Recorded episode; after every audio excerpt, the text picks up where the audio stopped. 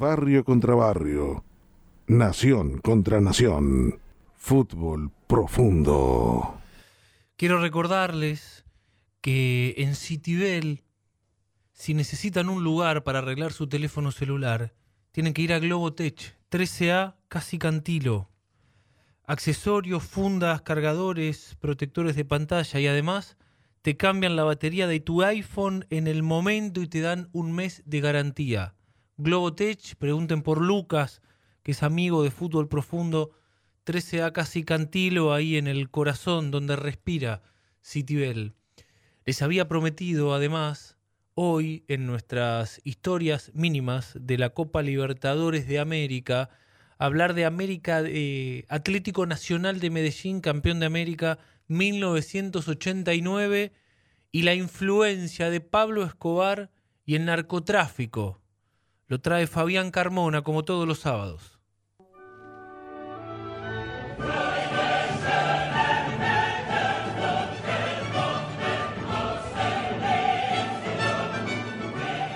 Hoy en nuestras historias mínimas de la Libertadores vamos a hablar de Atlético Nacional de Medellín, campeón de la Copa en 1989. Leonel Álvarez en las puertas de la gloria. Leonel Álvarez en las puertas de la gloria. Leonel Álvarez con pierna derecha cobra para Colombia. Si lo mete, gana Colombia la Copa Libertadores. Tiró, tiró, gol, gol, gol, Colombia campeón de América. Colombia campeón de América. Nacional campeón de América. Colombia campeón de América. Colombia campeón de América. Colombia campeón continental. Colombia campeón continental. Mi patria, mi patria querida. Colombia campeón continental. Colombia campeón continental. Para contar la historia de la primera copa ganada por un equipo colombiano, hay que empezar por una anécdota de la Copa Sudamericana de 2014. Jugaban una de las semifinales San Pablo y el Nacional de Medellín. ¿Qué sabe usted del Atlético Nacional? preguntaron los periodistas colombianos. Quien responde es el jugador brasileño Josef de Souza. Es un buen equipo que tiene grandes cualidades y sabemos que tiene buenos jugadores, como Pablo Escobar y otros. Faltan algunas horas para la semifinal en Medellín y nadie repregunta. No se sabe bien si es un fallido, un error o como muchos creen, el habitual espíritu bromista del jugador de San Pablo. Pablo Escobar, amo y señor del cártel de Medellín, está muerto desde 1993 y ya no juega, claro. Pero su nombre marca la historia de Atlético Nacional, campeón de la Copa Libertadores en dos ocasiones, la primera de ellas en 1989. Y de esa historia nos vamos a ocupar de aquí en más. Una historia de buen fútbol y de la aparición de una generación de jugadores que dejaría una gran huella en Colombia. Pero también es una historia muy vinculada al poder del narcotráfico, que en la segunda mitad de los 80 había desembarcado de lleno en el fútbol colombiano. Antes de Escobar, Nacional había ganado apenas cuatro títulos en cuatro décadas y acumulaba cinco eliminaciones en primera rueda de Libertadores. Con Escobar, en cambio, Nacional se convierte en el primer equipo colombiano campeón de la Copa, roza la cumbre mundial y pasa a ser uno de los equipos más poderosos de Colombia y también de toda Sudamérica. Es cierto que tenía y tiene grandes jugadores y gran juego, pero también tuvo el poder de Escobar, el patrón del mal. El año de Nacional fue también el año de Pablo Escobar. Su cártel de Medellín asesinó en 1989 al precandidato presidencial Luis Carlos Galán, hizo explotar 100 kilos de dinamita en el diario El Espectador y derribó un avión de Avianca con 107 personas, creyendo que entre ellas estaba el también candidato César Gaviria. Nacional inició la exitosa Copa Libertadores del 89 ante Millonarios. Fueron clásicos calientes, con arbitrajes polémicos. En la primera fase empataron 1 a 1 en Bogotá y luego el Verde perdió 2 a 0 en Medellín. En octavos, Nacional eliminó a Racing de Avellaneda y Millonarios al Bolívar de Bolivia por penales. El choque colombiano entonces volvió a repetirse en cuartos. Esta vez ganó Nacional. Logró un empate 1 a 1 en Bogotá con un arbitraje escandaloso del chileno Hernán Silva y ganó 1 a 0 en Medellín. Esa noche, contó un jugador de Millonarios a un colega colombiano, en los palcos había armas, armas por todos lados. No sé cómo no hubo una tragedia, dijo. Para las semifinales, ante Danubio de Uruguay, todos recuerdan una declaración del árbitro argentino Juan Baba, integrante de la terna en el partido de vuelta en Colombia. En la noche previa a aquella semifinal, la terna arbitral fue amenazada de muerte. ¿Cómo salió el partido? Ganó Nacional 6 a 0. ¿Y alguna vez te pasó que te hayan asignado algún partido para hacer referee y que no tuvieras ganas de hacerlo? Sí, ¿Sí? cuando fuimos a Colombia y nos metimos una ametralladora, eh, Ah, revólver, entraban Ah, bueno. a la pieza, saltaban arriba a la cama. ¿En serio? Miedo bárbaro. ¿Era Copa Libertadores? Medellín. Medellín. Nacional, Ya, semifinales a Medellín. Sí. Acá, estábamos con un árbitro que nos llevaba a todos lados, no nos dejó salir hotel, en un partido muy bravo. Acá mataron a uno, acá mataron a otro, Ah, no quiero no puede ir al lado. Para darte confianza. Digo, pará, le digo, cierra, cierra, para un cachito, le digo, no van a matar nosotros. ¿no? Nos vamos a acostar, rompen la puerta, la parten al medio de la puerta, entra.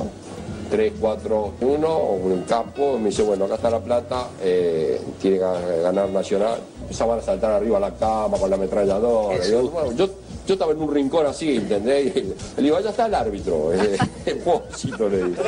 ¿A quién es el árbitro? Yo no. ¿Llevaron un millón de dólares? Llevaron, ¿Llevaron un sí, había un palo, un decía millón que de había un palo, sí, había una caja que decía que había un palo verde. Pero bueno, nosotros no, no, oye. Bueno, era las 6 de la mañana y Expósito estaba fumando y fumaba y fumaba. Y digo, Carlito, ¿qué te pasa? No, esto es una barbaridad.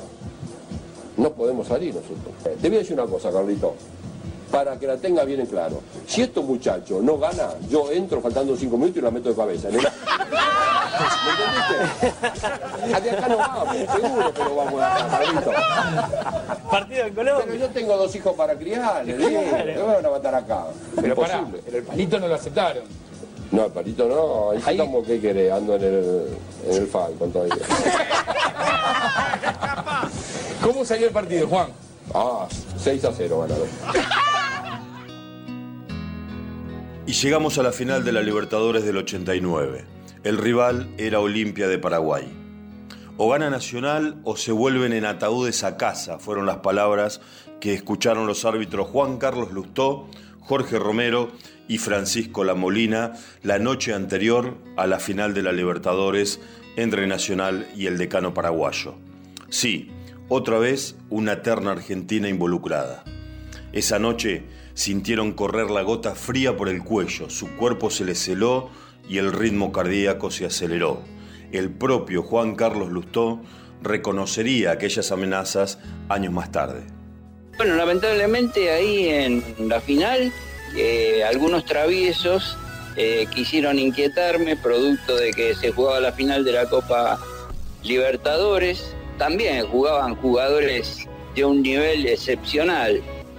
Por nombrarles jugadores, jugaba Higuita, eh, Escobar, Reyes, Leonel Álvarez. Bueno, jugadores de primerísimo nivel. En, Olimpia jugaba eh, Amarilla, jugaba eh, este futbolista de primerísimo nivel que era Samaniego. Era un partido hermoso y aparte fue disputado eh, con total normalidad. En la final, Nacional perdió 2 a 0 en Asunción contra Olimpia. La Conmebol luego decidió que la vuelta no se juegue en Medellín sino en Bogotá. Olimpia llegó a la cancha escoltado por tanques y perdió su partido 2 a 0. También perdió Olimpia en los penales. Fueron 18 tiros, con cuatro atajadas de René Higuita. Atlético Nacional se consagraba campeón. Lustó reconoció las amenazas previas, como ya escuchamos, pero también se encargó de resaltar que esa situación no influyó en el trámite del partido y que el mismo se desarrolló con absoluta normalidad.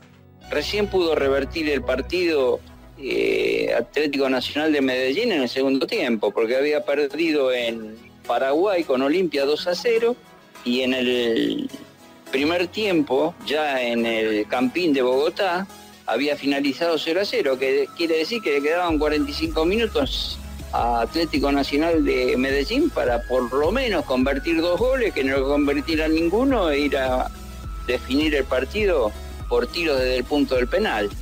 Y efectivamente hizo dos goles en el segundo tiempo. Si mal no recuerdo, los dos goles los hizo Usuriaga y llegaron a la definición de puntos del tiro del penal, donde la primera fase de cinco penales por equipo habían empatado 4 a 4. Así que empezaron a definir de a uno. Erraron siete penales consecutivos. Y en el octavo, Leonel Álvarez convirtió y salió campeón Atlético Nacional de Medellín. La tiene Andrés Escobar, prefiere cambiar a la punta derecha. Bien para Leonel Álvarez, le sale la marca de Crossman. Ha tocado pelota para Alexis García. García cambia juego, pelota arriba, se levanta Fagardo, cabezazo, está ahí, está, está. Usuriaga de cabezazo, gol, gol, gol, gol, gol, gol, gol, gol, gol, gol, gol, gol, gol, gol, gol del Nacional de Colombia, gol de Colombia, gol colombianísimo, gol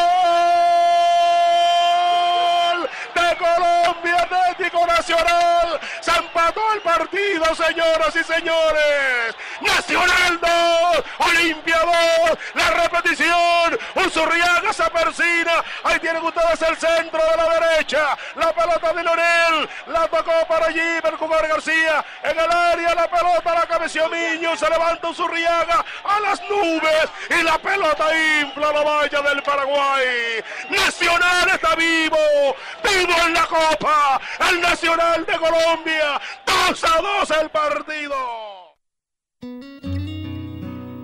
Nacional, como ya dijimos, tuvo jugadores formidables en tiempos de Pablo Escobar.